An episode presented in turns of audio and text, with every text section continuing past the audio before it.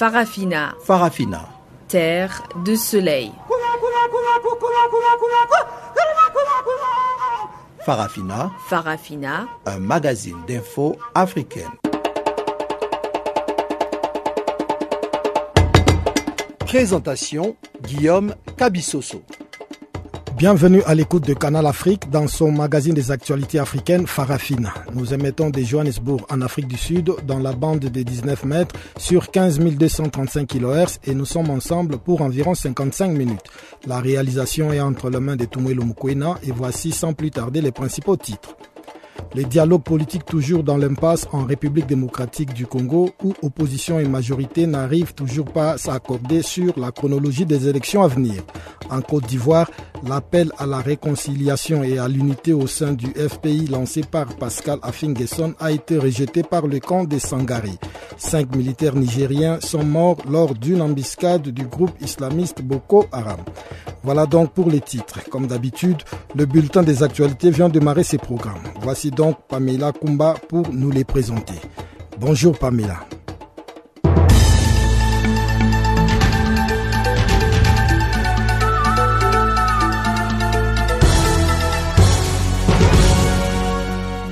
Bonjour à tous. Dossier libyen pour commencer. À l'instar du général Khalifa Haftar, qui s'est emparé de tous les terminaux du croissant pétrolier libyen, le chef du gouvernement d'Union nationale, Faez al-Sarraj, a appelé ce mercredi au dialogue pour éviter une aggravation du conflit après la prise des terminaux pétroliers par les autorités rivales. Cet appel a été lancé alors que la communauté internationale s'alarme des risques d'une guerre civile frontale entre les forces du gouvernement d'union nationale basées à Tripoli et soutenues par l'ONU et celles du gouvernement parallèle du général Khalifa Haftar, siégeant à Baïda, à l'est du pays. Libye toujours, un rapport du Parlement britannique sur la Libye donc a été publié ce mercredi. Le dit rapport critique l'intervention militaire de la France et du Royaume-Uni à l'origine du renversement du président libyen Muammar Kadhafi en 2011. Les auteurs de ce rapport élaboré par une commission parlementaire chargée des affaires étrangères au Royaume-Uni reprochent notamment au Premier ministre britannique de l'époque de n'avoir pas élaboré une stratégie cohérente de l'intervention de son pays en Libye la France avait surestimé le danger pour les civils de la réplique du régime libyen à la révolution menée par des opposants durant le printemps arabe, selon le document. La Libye a sombré dans la guerre civile après la révolution menée début 2011 par des opposants au régime de Muammar Kadhafi qui a été tué lors de ce soulèvement. En Guinée-Conakry, l'opposition républicaine menace de reprendre les manifestations de rue, ce après avoir constaté un retard dans l'ouverture du dialogue politique. Cet avertissement survient près de deux semaines après la rencontre entre le président Alpha Condé et le chef de file de l'opposition, Selou Dalin Diallo. Le porte-parole de l'opposition républicaine, Aboubakar Silla, a expliqué qu'il y a un décalage entre les discours et les actes qui sont en train d'être posés sur le terrain. Il faisait notamment allusion au président Alpha Condé. Et l'opposition a l'impression que le camp présidentiel veut attendre à la dernière minute pour faire un forcing et imposer uniquement la tenue des élections communales. Il faut rappeler que l'opposition républicaine a rejeté la proposition de calendrier électoral faite par la CENI. Elle dénonce notamment le manque de concertation entre l'institution dirigée par Bakary Fofana et les acteurs politiques. Du côté de l'Union des forces républicaines de Selou d'Alain Diallo, on épouse l'idée de la Commission électorale nationale indépendante. Le parti d'opposition radical soutient la proposition de découplage des élections communales à celles des districts et quartiers.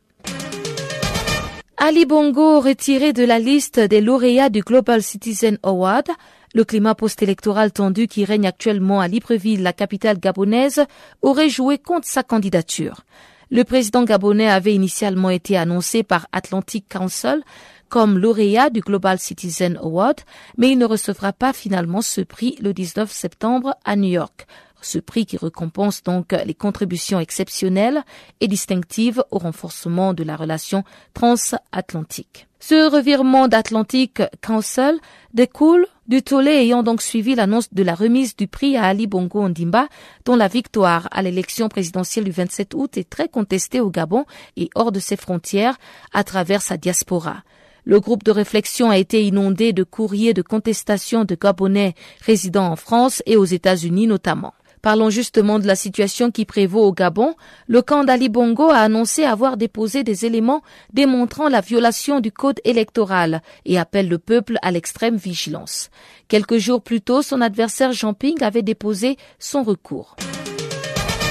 Et du côté de la République démocratique du Congo, une coalition de 33 ONG s'oppose à l'idée de la refonte du fichier électoral, soutenue par les participants au dialogue. Le coordonnateur Georges Kapiamba a affirmé mardi que cette refonte pourrait prolonger de cinq ans le mandat du président Joseph Kabila. Il explique en l'occurrence que l'option de la refonte totale du fichier électoral se résume en fait à un recensement de la population qui peut durer cinq ans. Georges Kapiamba a accusé les participants au dialogue national, à savoir la majorité présidentielle et la frange de l'opposition et de la société civile, d'œuvrer à la pérennisation du pouvoir de Joseph Kabila en acceptant la refonte totale du fichier électoral.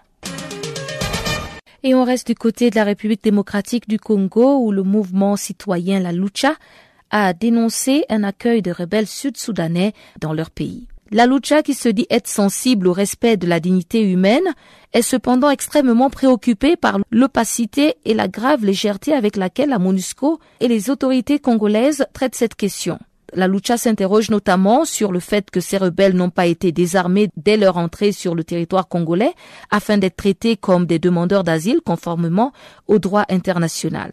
Et le mouvement citoyen congolais réclame aussi des explications sur le rôle joué par la MONUSCO auprès du Haut Commissariat des Nations Unies pour les réfugiés et la Commission nationale des réfugiés. Dans ce communiqué, la Lucha poursuit que les autorités congolaises et la MONUSCO n'ignorent pas le lourd tribut que les populations congolaises continuent à payer aujourd'hui à la suite d'une situation similaire au nord et sud Kivu entre avril et juillet 1994 lorsque pour des raisons dites humanitaires, des milliers de miliciens interarmés et membres de l'armée rwandaise déferlèrent sur le territoire congolais avec armes et munitions.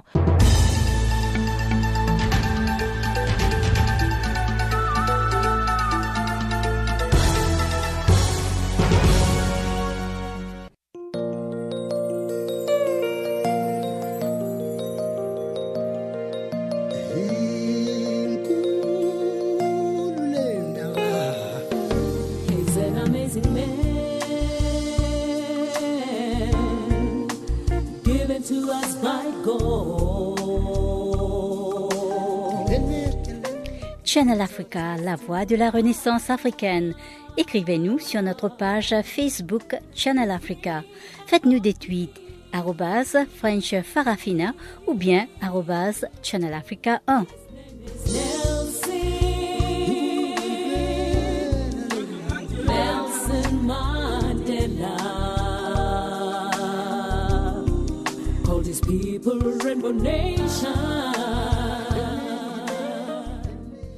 Ouvrons ce magazine des actualités par la République démocratique du Congo, où les facilitateurs du dialogue politique en cours lancent un appel aux participants de privilégier la démarche vers un compromis. L'appel fait suite aux divergences entre la majorité présidentielle qui voudrait que les élections à venir commencent par les locales et se terminent par la présidentielle, alors que l'opposition ne jure que sur les contraires. Une correspondance de Jean-Noël Bamouenze. C'est justement le manque de compromis sur cette question de séquence électorale qui a poussé les délégués de l'opposition à claquer la porte lundi, suspectant la majorité de tout faire pour bloquer l'organisation de l'élection présidentielle. Le facilitateur de l'Union africaine pour ce dialogue, Edem Kodjo, vient de rappeler les uns et les autres à la raison, les invitant de privilégier justement la démarche vers un compromis auquel s'attend la population congolaise. Nous ne devons pas oublier une seule seconde que c'est tout le peuple congolais qui nous regarde et que dans une certaine mesure, nous n'avons même pas le droit à l'erreur, encore moins à l'échec. Donc aujourd'hui, je lance un appel solennel à tous les participants au dialogue pour que le chemin du compromis soit le chemin que nous décidons de parcourir ensemble. Il n'y a pas de problème sans solution. Ce qui oppose les uns et les autres sur le thème de la séquence des élections n'est pas un problème qui dépasse la capacité d'imagination des diplomates et des politiques que nous sommes. Donc nous souhaitons vivement des travaux accélérés et des travaux qui prendront même en compte tous les points sensibles de notre négociation. Anticiper un certain nombre d'écueils et déjà les surmonter de façon que nous puissions tenir au moins en partie les délais que nous nous sommes impartis nous-mêmes. Le temps ne joue pas pour nous. L'opposition et la majorité se sont déjà mis d'accord sur la refonte totale du fichier électoral qui va conduire aux élections, mais en tout cas l'opposition qui estime que la majorité présidentielle abuse de sa bonne foi l'accuse de violer la résolution 2277 du Conseil de sécurité des Nations Unies. Dans tous les cas, pour ce député de l'Union pour la nation congolaise, la majorité et la commission électorale nationale indépendante se partagent la responsabilité de n'avoir pas organisé les élections dans les délais constitutionnels et pour l'instant, ce que le peuple veut connaître, c'est la date de l'élection présidentielle. Écoutons plutôt le député Juvenal Mounoubo. Au fait, il ne faudrait pas que l'opposition au dialogue porte cette responsabilité. Nous sommes devant une situation, et ça je m'adresse même à ceux-là qui n'ont pas participé au dialogue. Nous sommes devant une situation dans laquelle la faute par sa faute, la majorité au pouvoir et la CENI par leur faute, ils nous mettent dans une situation où ce n'est plus possible de respecter les délais et de tenir l'élection présidentielle cette année. Donc c'est leur faute, leur responsabilité qui nous conduisent à ça des politiciens responsables devront maintenant trouver de solutions. Pourquoi? Parce que parler de la responsabilité de ceux qui sont au pouvoir, nous avons eu le temps de le faire. Maintenant, ce qui est important, ce qui va sauver le Congo, c'est quoi? C'est de savoir qu'est-ce qui se passe après avoir établi la responsabilité du gouvernement. Ce qui n'est pas négociable, c'est un troisième mandat pour le président Kabila. Ça n'est pas négociable. Nous avons fait le diagnostic de la situation ensemble parce que l'essentiel pour le peuple congolais, c'est quoi? L'essentiel pour le peuple congolais, c'est de savoir quel est le jour où il y aura élection présidentielle. L'essentiel pour le peuple congolais, c'est d'apprendre que Kabila ne briguera pas un troisième mandat. Les négociateurs de l'opposition estiment que la refonte du fichier électoral qu'ils ont accepté, c'est déjà une concession majeure. Mais en tout cas, pour le porte-parole de la majorité, André Alain Atunto, c'est plutôt après explication par les experts que la refonte s'est imposée et il n'y avait plus de choix. Il n'est ni correct, ni exact d'affirmer que l'opposition a fait une concession majeure en acceptant la refonte totale du fichier électoral. En vérité, ni la majorité, ni l'opposition, ni la société civile n'avaient plus de choix après les différentes interventions d'experts internationaux et de l'AETA. La refonte totale du fichier électoral s'impose à tous comme une nécessité de fait. Ainsi, contre ce fait, les arguments ne sont d'aucun secours. Les travaux de ce dialogue politique devaient prendre deux semaines et justement, la clôture était initialement prévue pour ce jeudi 15 septembre, mais en tout cas avec cette allure, aucun signe ne montre à présent le respect de ces délais. Jean-Noël Bamoisé, Channel Africa, Kinshasa. Toujours en République démocratique du Congo, l'impasse persiste aux travaux du dialogue politique à Kinshasa depuis la suspension de la participation de l'opposition qui réclame la tenue de la présidentielle avant toute autre élection alors que la majorité tient à ce que la Commission électorale nationale indépendante commence par les élections locales pour déboucher sur la présidentielle. Des positions diamétralement opposées qui renforcent le pessimisme de plusieurs observateurs quant à l'aboutissement fructueux de ce dialogue. Suivons ici le point de vue du professeur John Malala, qui est candidat à la prochaine élection présidentielle en République démocratique du Congo. Contrairement à ce que certaines personnes peuvent croire, à ce dialogue, le président Kabila ne l'avait pas convoqué parce qu'il avait les soucis de l'avenir du Congo. Il avait voulu rester au pouvoir trois ans au-delà de son mandat qui s'épuise déjà en décembre de cette année il avait fait des manœuvres. Moi, j'avais déjà annoncé aux gens à plusieurs reprises, j'avais dit que le président Kabila a un plan qu'il avait mis en place où il voudra rester au pouvoir pour trois ans jusqu'en 2019 et qu'il voudra utiliser un dialogue qu'il va dire qui lui donne ce mandat de ne pas pouvoir démissionner ou quitter le pouvoir en décembre il n'avait pas la volonté d'organiser les élections. Je ne suis pas la seule personne à pouvoir donner cette information parce que l'on peut dire, mais écoute, ça c'est une spéculation, c'est pas une spéculation. Il y a Madame euh, Eve Bazaïba, qui est députée nationale, qui avait parlé que le président Kabila avait envoyé des émissaires il y a quelques mois chez lui au bureau pour aller demander à ce qu'elle puisse supporter le dialogue parce que le président Kabila avait besoin de deux ou trois ans de plus pour se préparer de quitter. Et parmi ça, le, les émissaires qu'il avait envoyés, il y avait le chef de la NER actuel, il y a le gouverneur de la ville de Kinshasa actuel, il y a des chefs euh, des, des pasteurs, des chefs euh, des confessions religieuses, il y a des chefs euh, qu'on appellerait des responsables de haut niveau, des chefs coutumiers qui sont allés là-bas. Donc ce dialogue est voué à l'échec. Professeur, euh, si nous suivons ce dialogue, il est déjà presque acquis que les élections présidentielles n'auront pas lieu en République démocratique du Congo cette année. Est-ce que vous pensez que les deux partis arriveront à s'entendre sur l'ordre, la chronologie des élections à venir? Les deux partis ne vont pas arriver à s'entendre. Pourquoi? Parce que ceux de la majorité sont là-bas pour une seule mission. Le but de ce, comme je viens de dire, l'objectif de ceux de la majorité présidentielle qui sont au dialogue, c'est de pouvoir donner à Joseph Kabila un chèque blanc d'un nouveau mandat de trois ans.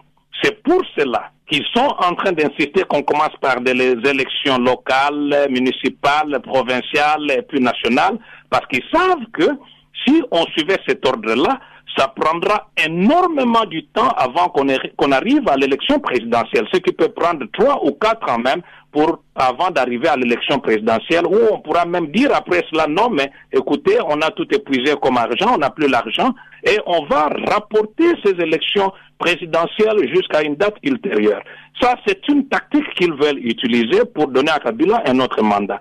Alors, ceux de l'opposition qui sont informés, connaissant l'idée derrière cette histoire de commencer par les élections euh, locales, vont aussi maintenir leur position. Donc, le cadre pour résoudre cette histoire, c'est la Constitution. La Constitution dit clairement que le mandat de Joseph Kabila est épuisé, il doit quitter le pouvoir. Il y aura vacances à la tête de l'État et en décembre 2016, selon la Constitution, quand il y a vacances et que le président ne peut plus continuer au pouvoir, c'est-à-dire qu'il est empêché définitivement ici par la Constitution, il doit quitter et on doit mettre un président intérimaire. C'est pour cela que nous pensons qu'il faudra maintenant que le pays soit dirigé euh, temporairement par une transition conduite par un personnage neutre. Je sais que si on disait que c'est l'actuel président du Sénat qui prend temporairement le pouvoir, ils vont dire son mandat avait expiré depuis 2011. C'est pour cela que nous croyons que le cadre pour résoudre cette histoire, ce n'est pas ce dialogue, c'est la Constitution. On pourra organiser peut-être une conférence constitutionnelle à laquelle on va arriver à des solutions, mais pas dans cette histoire que Kabila a créée avec sa machine. Rendons-nous maintenant en Côte d'Ivoire où l'appel de Pascal Afingwesson est tombé dans des oreilles des sourds. Le président de l'une des tendances du Front populaire ivoirien a sollicité samedi dernier la contribution de Laurent Gbagbo pour dénouer la crise au sein du Front populaire ivoirien. Kone Boubacar, secrétaire général adjoint au FPI, estime que cet appel n'est pas sincère. Il est au micro de Pamela Kumba. L'auteur de l'appel, c'est fatigant pour nous. Mais est-ce que ce n'est pas une tentative de réconciliation franche, puisqu'il fait appel euh, cette fois-ci au père même du, du FPI, donc à Laurent Gbagbo? Non, mais c'est une grosse hypocrisie dont il faut se méfier comme un appel du serpent. C'est une grosse hypocrisie. Personne n'y croit, sauf lui seul. Donc, au niveau local, il n'a pas essayé de joindre euh, euh, bon la branche dite pro-Bagbo afin de pouvoir d'abord... Euh... Ben non, Absolument pas, parce que personne n'est disposé à le recevoir, de toute façon. Donc, qu'est-ce qui va se passer? Le parti va demeurer comme ça, scindé en deux? Mais le parti est très bien. Il y a un seul individu qui est exclu. Il n'y a que vous qui pensez qu'il y a un problème. Il est le seul individu qui a été exclu du parti. Beaucoup d'autres sont partis, ça n'a pas fait du bruit. Pourquoi? Parce que lui, son statut d'ancien président a occasionné beaucoup de bruit. C'est tout. Sinon, c'est un individu un individu est parti d'une formation politique. On tourne la page et puis on avance. Maintenant, lui, il n'a pas atteint ses objectifs parce que il avait des, des, des dessins inavoués. C'est pourquoi il s'agite. Mais il ne trouvera pas d'oreille attentive auprès de nous. Cette rupture, elle est profonde. Elle est idéologique, elle est radicale. Qu'est-ce qu'il fait de nos amis qu'il a fait mettre en prison? Et qu'est-ce qu'il fait de ses acquaintances avec M. Ouattara? C'est pas tout décrié. Vous comprenez Il a été exclu par un congrès. Si le prochain congrès euh, réexamine son cas, euh, on verra bien. Mais il ne faut pas qu'il nous dérange avant. Nous, nous pensons qu'il nous dérange. Parce que nous sommes au travail. Mais est-ce qu'il a soumis une, une requête officielle? Bon, c'est vrai qu'on voit dans les médias qu'il fait appel à Laurent Gbagbo, mais est-ce que officiellement il a envoyé peut-être une lettre d'excuse ou bien une demande officielle? Je vous dis non, il n'a envoyé personne. Ça c'est bien. De deux, même s'il envoyait quelqu'un, cette personne ne serait pas reçue. Alors donc son exclusion est définitive. Mais au moins jusqu'au prochain congrès. Au moins jusqu'au prochain congrès. On ne va pas désobéir à un congrès. Et c'est à ça qu'il veut nous pousser. Lui, il a l'habitude de désobéir aux résolutions des instances. Et c'est ce qui lui vaut son exclusion. Nous, on ne va pas désobéir au Congrès. Donc, il reste là où il est. Le parti se porte beaucoup mieux sans lui. Beaucoup mieux. Sinon, c'est nous qui serions en train de crier. Ça ne vous dit rien que ce soit lui qui pleure. C'est un homme bien seul aujourd'hui. Il n'a qu'à faire preuve d'humilité pour que le prochain Congrès puisse examiner son cas. Surtout si entre-temps nos camarades sortent de prison.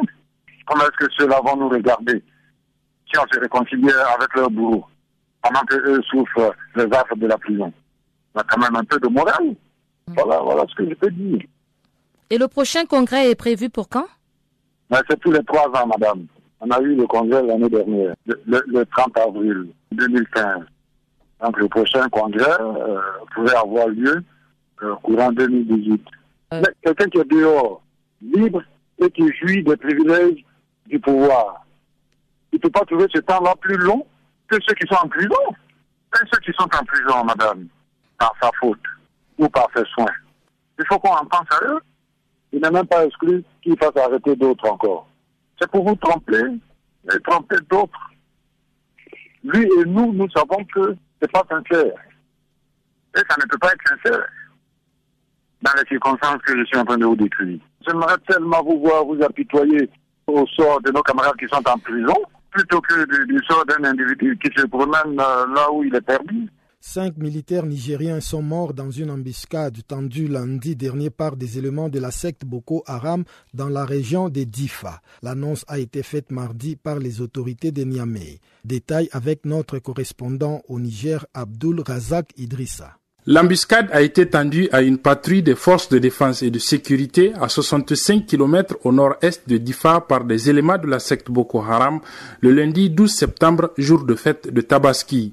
Le bilan est annoncé à la télévision d'État par le porte-parole de l'armée nigérienne, le colonel Mustafa Ledru.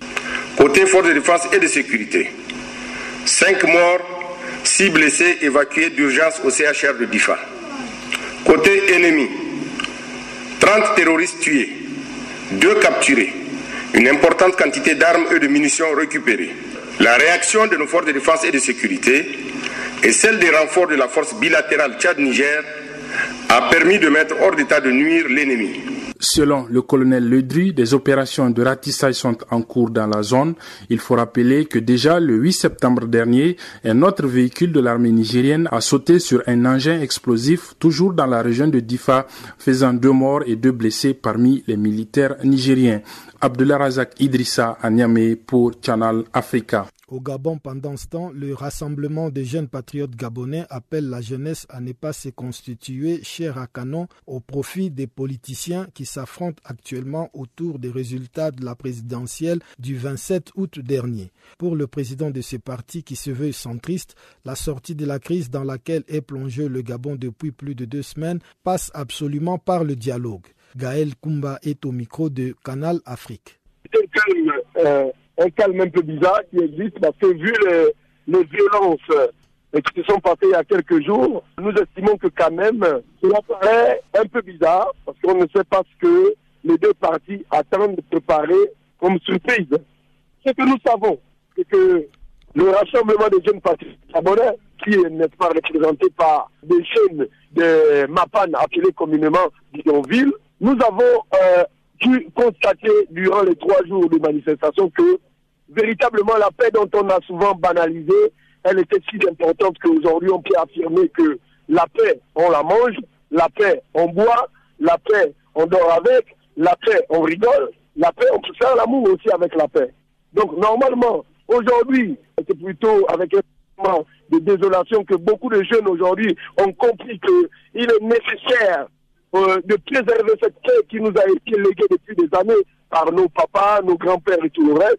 Donc logiquement, ce qui est sûr et certain, c'est que les jeunes savent une chose, c'est que nous n'allons plus jamais servir de chair à canon pour les politiques.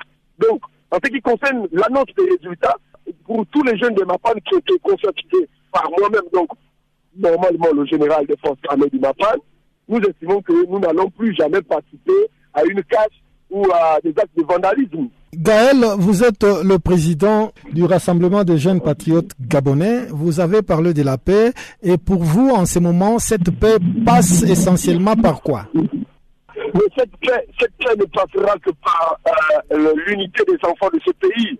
À savoir, les enfants du pays doivent s'asseoir. Aujourd'hui, nous avons deux adversaires, Ping et Ali Bongo. Alors, il s'agit ici, est-ce que vous pensez que pendant le, la période euh, la période des émeutes et tout le reste de, donc de la proclamation des résultats. Vous pensez que Ping a arrêté de manger un croissant le lendemain matin? Je pense que non. Vous pensez que Ali Bongo a arrêté de manger un croissant? Non. Mais dans l'Omapan, les gens ont arrêté de prendre du café. Les gens ont arrêté de manger du pain parce qu'évidemment, les boulangeries et tout autre euh, commerce ont été pillés.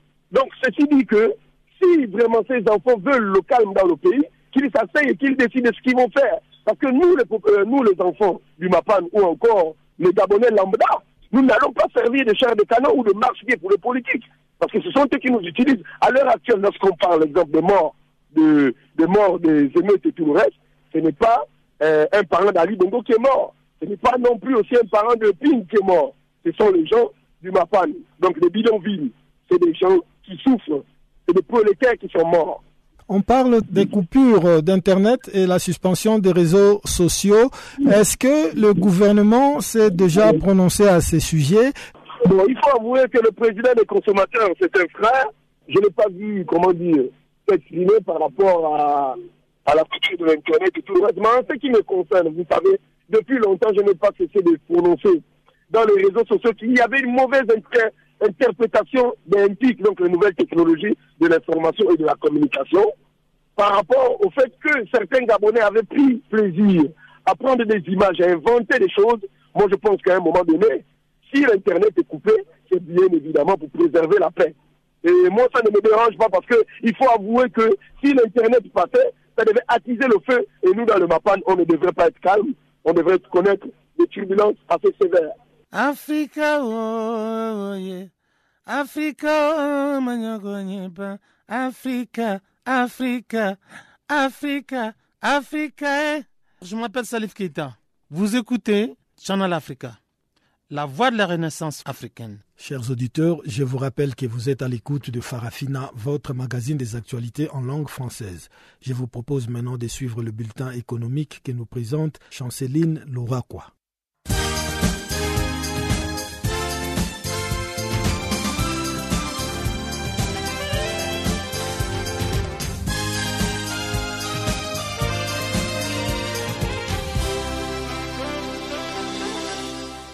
Bonjour amis auditeurs de Channel Africa. À compter de ce mercredi, le Burkinabé Coris Bank obtient le feu vert du régulateur pour son entrée en bourse. En effet, le régulateur ouest-africain de marché financier a donné son feu vert au Burkinabé Coris Bank International pour son introduction à la bourse régionale des valeurs mobilières basée à Abidjan, en Côte d'Ivoire.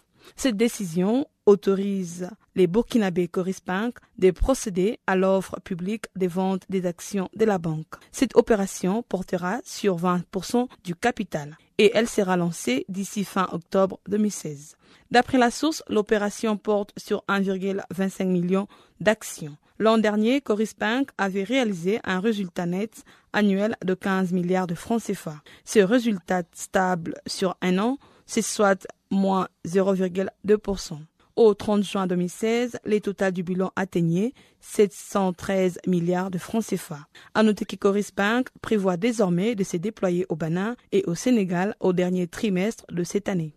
En rappel, Coris Bank a été fondé en 2008 suite à la reprise des actifs de la financière du Burkina Faso, un établissement de crédit.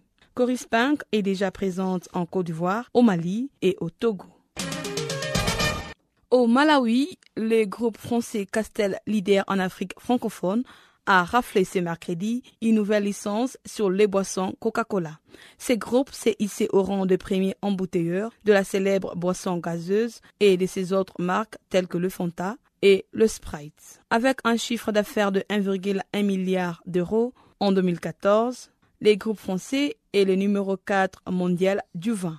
Selon son rapport annuel, l'ensemble de boissons africaines de Castel ont généré 6 milliards de dollars, soit 5,529 milliards d'euros de revenus, et pas moins de 815 millions de dollars de profits pour l'exercice de 2014 et 2015. Rappelons que ces groupes français a accumulé 17 autres licences en 1995. Le ministre camerounais de l'économie, de la planification et de l'aménagement du territoire, Louis-Paul Motaz, a signé le mardi une convention de précumul de 21 milliards de francs CFA avec la Deutsche Bank d'Espagne au Cameroun. Ce prêt servira pour la première phase du lac municipal de Yaoundé. Ce lac est constitué d'une véritable menace pour l'environnement. Au terme de sa réhabilitation, le lac va abriter un hôtel à 5 étoiles. La construction d'équipements pour les sports nautiques et d'espaces attractifs pour le divertissement des populations y sont également prévus. Les acteurs économiques du Maroc et d'Afrique subsaharienne se sont associés le mardi au sein du Morocco Africa Business Club. C'est dans l'objectif de faciliter l'intégration commerciale et économique du Maroc en Afrique subsaharienne.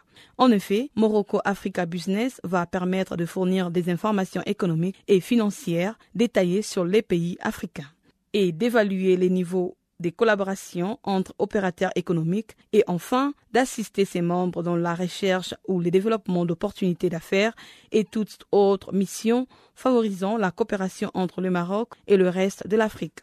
Bref, le roi Mohamed VI tient à intensifier les échanges entre son pays et le reste de l'Afrique.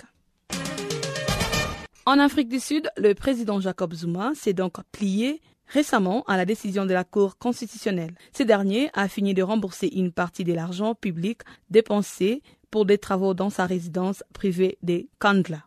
Le chef de l'État a fait un chèque de près de 500 000 euros, soit 3,5 millions d'euros, ou encore 7,8 millions de rand à la Banque centrale. Dans le fait, la maison s'est notamment enrichie d'une piscine, d'amphithéâtre et même d'un poulailler aux frais des contribuables. Rappelons qu'au mois de juin dernier, la Cour constitutionnelle avait donné son aval à ces montants calculés par le ministre des Finances sud-africain Pravin Gordon.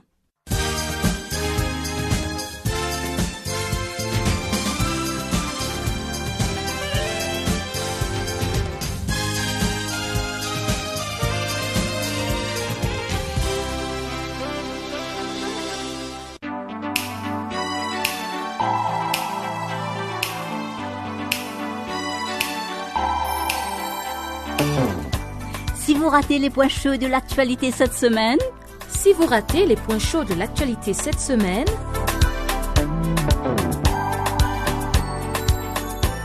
eh bien, sans plus tarder, suivez la revue des actualités de la semaine sur Channel Africa, la voix de la Renaissance africaine.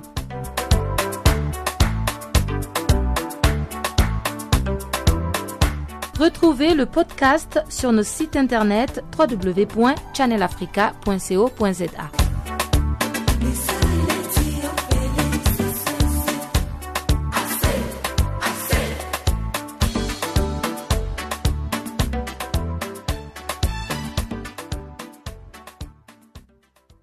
Les forces du général Khalifa Haftar contrôlent depuis mardi le terminal de Brega. Ils se sont vus remettre le clé de ces terminals par les habitants de cette localité sans combat, selon les explications de Mofta Al-Magrif, un responsable de garde des installations pétrolières pro-Haftar. Le général Khalifa Haftar et ses troupes détiennent désormais la totalité de la région du croissant pétrolier, comme nous l'explique ici Pamela Kumba. C'était le dernier des quatre terminaux du croissant pétrolier encore entre les mains du gouvernement d'union nationale soutenu par l'ONU. Mais cela n'a été que de courte durée, car le général Khalifa Haftar et ses milices en ont pris le contrôle total de ces installations cruciales pour l'économie libyenne. Ces sites étaient sécurisés par les gardes des installations pétrolières, une milice de l'Est, qui avait pourtant prêté allégeance cet été au gouvernement d'union nationale. C'est un coup dur pour le gouvernement d'union nationale qui ne parvient toujours pas à étendre son autorité dans l'ensemble du pays depuis son installation en mars dernier. La zone du croissant pétrolier tombe entre les mains donc du général Khalifa Haftar et elle est située dans le nord-est de la Libye et plus précisément entre Benghazi et Sirte, des villes que les forces du gouvernement d'union nationale tentent depuis quatre mois de chasser le groupe djihadiste État islamique qui en avait fait son bastion en Libye. Avant de prendre le contrôle du terminal de Brega, les forces du général Haftar s'étaient emparées à l'issue de combats depuis dimanche du port de Zoueitina et des terminaux d'Al-Cedra et de Ras Lamouf, les deux plus importants du pays. Cette bataille, commencée donc euh, la semaine dernière à l'initiative du général Haftar pour le contrôle du croissant pétrolier, est la première à opposer les forces de l'État de l'Est à celles du gouvernement reconnu. La Compagnie nationale de pétrole a par ailleurs annoncé mardi soir à Tripoli qu'elle commençait à préparer la reprise des exportations depuis les principaux terminaux libyens, bien que ces ports soient tombés sous le contrôle des autorités non reconnues de l'Est. Mustapha Sanala, le directeur de cette compagnie nationale, a publié un communiqué sur le site internet de sa compagnie dans lequel il n'explique toutefois pas comment s'effectuera la relance des exportations sous le contrôle du général Haftar, mais il dit maintenir son allégeance au gouvernement reconnu par la communauté internationale. Le président du Parlement libyen, Aguila Saleh, reconnu par la communauté internationale, a expliqué que l'offensive sur le croissant pétrolier visait à libérer les installations pétrolières de ceux qui entravent l'exportation du pétrole libyen. La Libye détient des plus importantes réserves pétrolières d'Afrique, estimées à 48 milliards de barils. Mais elle est le membre de l'Organisation des pays exportateurs de pétrole qui produit le moins. Depuis 2010, sa production de brut a été divisée par 5, passant d'environ 1,5 million de barils par jour à 300 000, et ses revenus pétroliers par 10. L'incapacité de la Libye à sortir de sa crise politique, économique et militaire inquiète particulièrement les pays européens confrontés à l'afflux des migrants traversant la Méditerranée depuis son littoral. Le général Khalifa Haftar mène depuis 2014 une opération militaire dite pour libérer Benghazi, devenu un fief de milices islamistes lourdement armées. La Libye est plongée dans le chaos depuis la chute et la mort en 2011 de Muammar Kadhafi, tué à la suite d'une rébellion et d'une intervention militaire menée par la France, la Grande-Bretagne et les États-Unis. Au Soudan du Sud, les belligérants de la guerre civile qui ravage depuis trois ans le pays se sont enrichis en profitant du chaos du conflit, a dénoncé lundi la star de Hollywood George Clooney dans un rapport d'enquête dévoilé à Washington. L'acteur américain est le cofondateur du groupe d'investigation des Sentry qui enquête sur le financement des conflits en Afrique. Chanceline Louraquois pour les comptes rendus.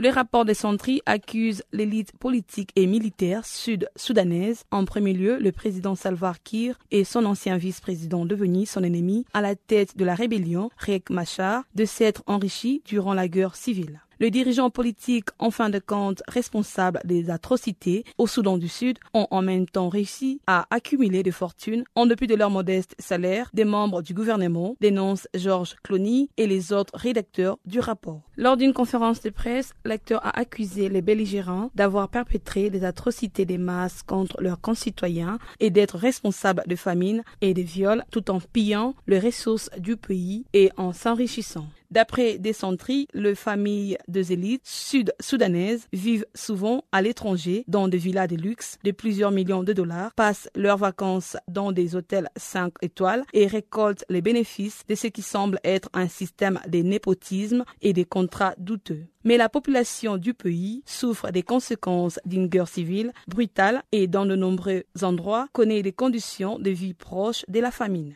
Et si la rivalité politique a été la cause de la guerre, son principal catalyseur est en effet la compétition pour les contrôles des abondantes ressources naturelles du pays, notamment les pétroles. En outre, Descentri dénonce l'impunité des protagonistes de la guerre. Les dirigeants du Soudan du Sud ne prennent plus au sérieux les menaces des Nations Unies, des États-Unis et d'autres pays de punir les actes, a tenu M.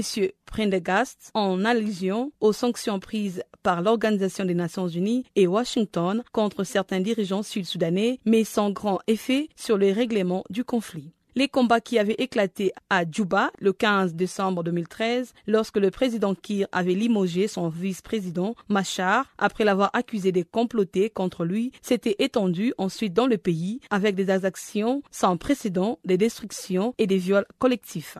Le Soudan du Sud est devenu indépendant en juillet 2011 par la partition du Soudan au terme de 25 ans de guerre civile. Les États-Unis ont piloté la naissance de ces pays, mais sans avoir anticipé les rivalités personnelles et ethniques et sans avoir pu empêcher cette terrible guerre civile depuis près de trois ans. Plusieurs dizaines de milliers de Sud-Soudanais ont été tués, 2,5 millions ont fui leur foyer et près de 5 millions, soit plus d'un tiers de la population, font face à une sécurité alimentaire sans précédent selon l'Organisation des Nations Unies. Riek Machar a dû fuir les pays il y a quelques semaines avec des centaines de ses partisans. Il a transité par la République démocratique du Congo, voisine, avant de gagner les Soudans.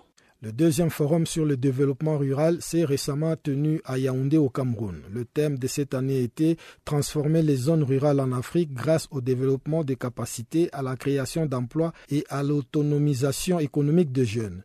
Djadji Manogui Dado, secrétaire général au ministère de l'élevage, de la pêche et des industries, pense que les gouvernements camerounais devraient plus d'efforts dans le renforcement des capacités des jeunes. Je crois le renforcement des capacités des jeunes le gouvernement camerounais fait déjà beaucoup, mais ce n'est pas suffisant. Au ministère de l'élevage, où je suis le secrétaire général, on a trois écoles vétérinaires qui forment les techniciens vétérinaires et également l'Agence française de développement qui a trois structures. Il y a ACFA, il y a AFOP. AFOP est chargé de créer le centre de formation pour encadrer les jeunes. Il y a également ACFA qui donne les moyens à ces jeunes pour s'implanter. Et le résultat est positif. Parce que ACFA aujourd'hui se trouve dans le 58 départements dans notre pays, qui est une très bonne chose. Il y a également AFOP qui a créé au moins 75 centres de formation. Et les jeunes sont formés. Et les jeunes sont donnés les moyens. Et ces jeunes ont quand même auto-emploi. Ils n'ont pas besoin d'aller au gouvernement pour chercher les emplois. Ces mêmes jeunes, maintenant, créent les emplois. Donc, il y a beaucoup de gens qui sont employés par leurs pères jeunes. Je crois que c'est aussi une très bonne chose. Donc, le renforcement des capacités que tu viens d'évoquer, c'est un sujet vraiment intéressant et les clés même du développement du secteur rural. Tu ne peux pas développer le secteur rural si vous n'avez pas la capacité de faire ça. Donc je crois que c'est une très bonne stratégie pour le développement de ce secteur rural. Et le gouvernement sont conscients.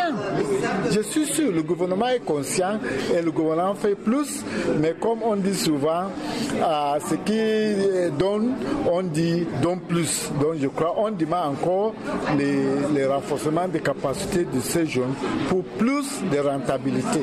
Le Haut Commissariat des Nations Unies pour le réfugié lance un appel aux États européens afin que ceux-ci accroissent la relocalisation des chercheurs d'asile. Plus de détails avec William Splinder, porte-parole du Haut Commissariat des Nations Unies pour le réfugié, dont les propos ont été recueillis par Jérôme Longuet. Il y a un an, l'Union européenne et les États membres ont convenu d'un plan de 200 pour la réinstallation de 160 000 demandeurs d'asile principalement depuis la Grèce et l'Italie vers d'autres pays européens. Mais jusqu'à présent, 4 776 demandeurs d'asile ont été transférés depuis la Grèce et l'Italie, c'est-à-dire seulement 3% de l'objectif initial. C'est pour ça que la CR euh, aujourd'hui appelle les États à augmenter les engagements, y compris pour les enfants non accompagnés et séparés, accélérer l'enregistrement et le transfert des candidats et augmenter l'accès à ces programmes à davantage de nationalités fuyant la guerre et la persécution. Parce que, dans notre point de vue, avec ce programme, on peut faire une différence, on peut améliorer la situation, peut-être pas résoudre tous les problèmes en Europe, euh, mais on pourrait faire euh, une grande différence et contribuer à la solution de la situation des réfugiés en Europe. Pourquoi il y a aujourd'hui ce taux si faible et pourquoi les autres États européens, on parlait donc de l'Italie et de la Grèce, ne jouent pas le jeu? C'est justement pour aider des pays qui reçoivent la plupart des, des demandes d'asile, la Grèce et l'Italie, qu'il faut trouver une manière de partager les responsabilités en Europe et assurer une meilleure gestion des mouvements, y compris en aidant à résoudre les mouvements secondaires irréguliers en Europe et les recours euh, au réseau de passeurs. C'est essentiel compte tenu de la situation humanitaire en Grèce et aussi du nombre croissant de personnes séjournant en Italie et déposant une demande d'asile là-bas. Il faut trouver des moyens pour partager ces responsabilités. La Grèce et l'Italie ne peuvent toutes seules résoudre euh, ou faire face à cette euh, situation sans l'appui des autres pays. L'Union européenne avait décidé il y a un an de faire ça pour que les pays membres de l'Union européenne se mettent à accroître leur engagement, le rythme de ce programme de réinstallation des demandeurs d'asile. On parle également de ce fameux critère euh, d'éligibilité, un critère à revoir. Alors, de quoi s'agit-il exactement? Il s'agit des nationalités qui sont susceptibles d'être reconnues comme des réfugiés en Europe. Principalement deux nationalités, les Syriens et les Érythréens, qui ont une base de reconnaissance euh, comme réfugiés supérieure à 75 mais il faut aussi étendre, dans notre point de vue, aux autres nationalités qui fuient la guerre et la persécution, comme les Afghans, comme les Irakiens et des autres. Le système, dans ce moment, dépend des États membres qui s'engagent à prendre un nombre de demandeurs d'asile et d'examiner leurs demandes dans leur territoire. C'est-à-dire s'il y a quelqu'un qui se trouve en Syrien, par exemple, qui se trouve en Grèce, cette personne peut faire une demande d'asile qui sera examinée pas en Grèce, mais dans un autre pays européen. C'est une manière de partager la responsabilité pour euh, avoir une situation où la totalité des pays de l'Union européenne et des autres comme euh, la Suisse et le Liechtenstein qui sont partie de ce programme. Alors, euh, de cette manière, on peut partager la responsabilité de l'examen des demandes d'asile des personnes qui se trouvent maintenant en Grèce ou en Italie.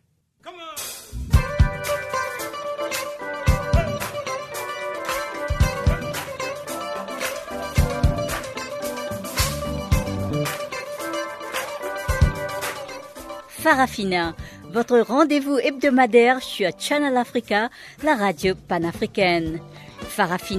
Votre programme des actualités en langue française sur Channel Africa.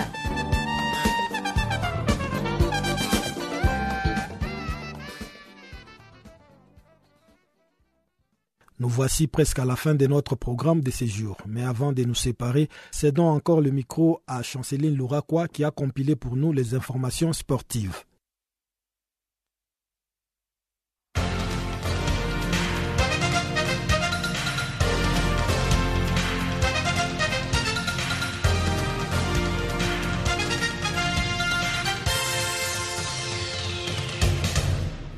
Bonjour, amis auditeurs de Channel Africa. À dater de ce mercredi 14 septembre 2016, Slovène Alexander Severin devient le président de la Confédération européenne UEFA en sigle. Ce dernier a été élu à Athènes avec 42 voix contre 13. Chacune de 55 fédérations de l'UEFA avait une voix face à l'autre candidat à cette élection, le néerlandais Michael van Praag.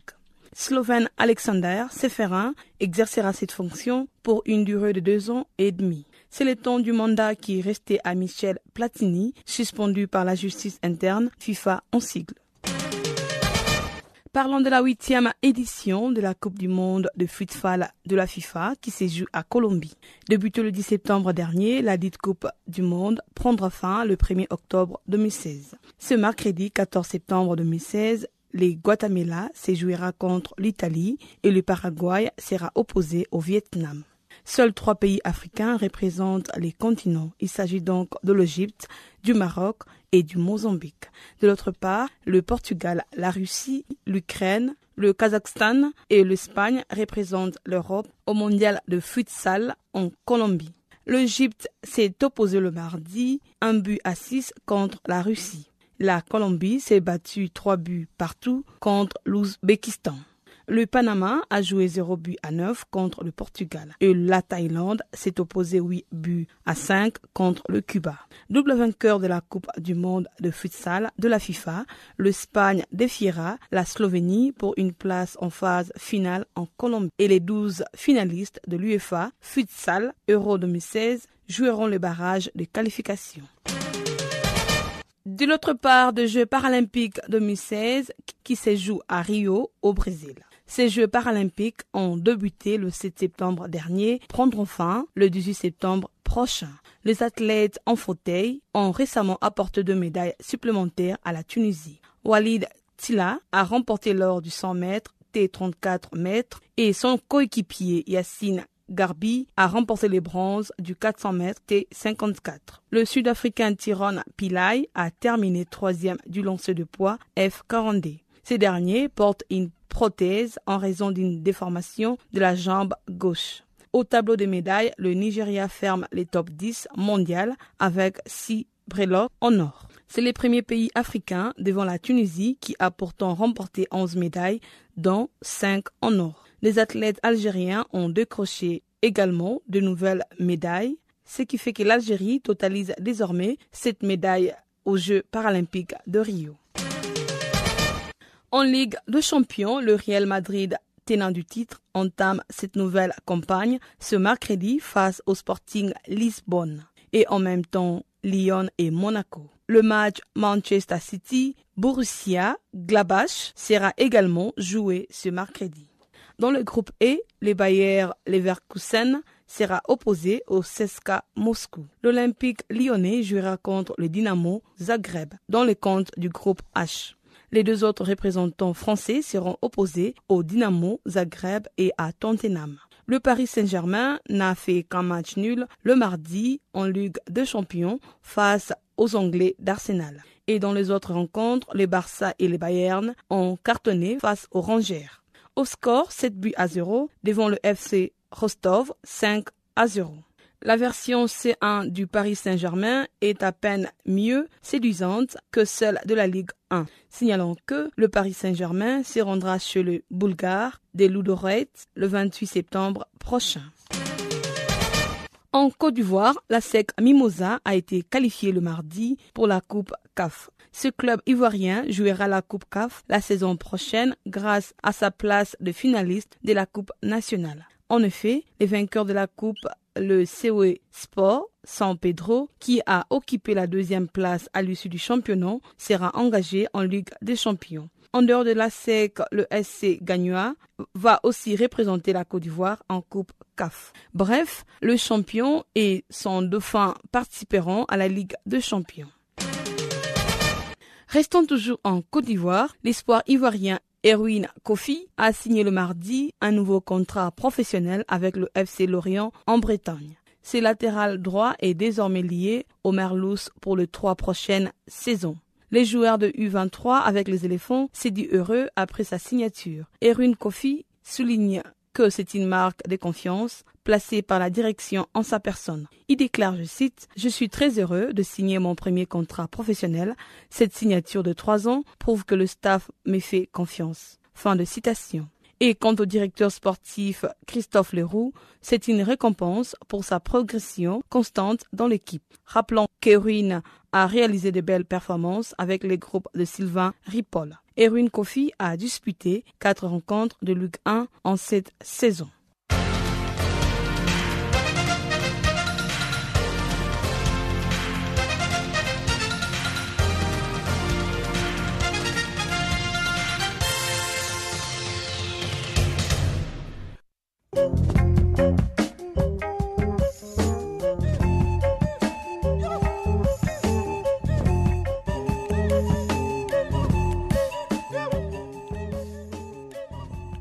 Voilà qui met un terme à cette édition de Farafina. Guillaume Cabissoso et toute l'équipe du service français vous remercient pour votre aimable attention. Rendez-vous est pris pour demain, même heure, même fréquence. À très bientôt.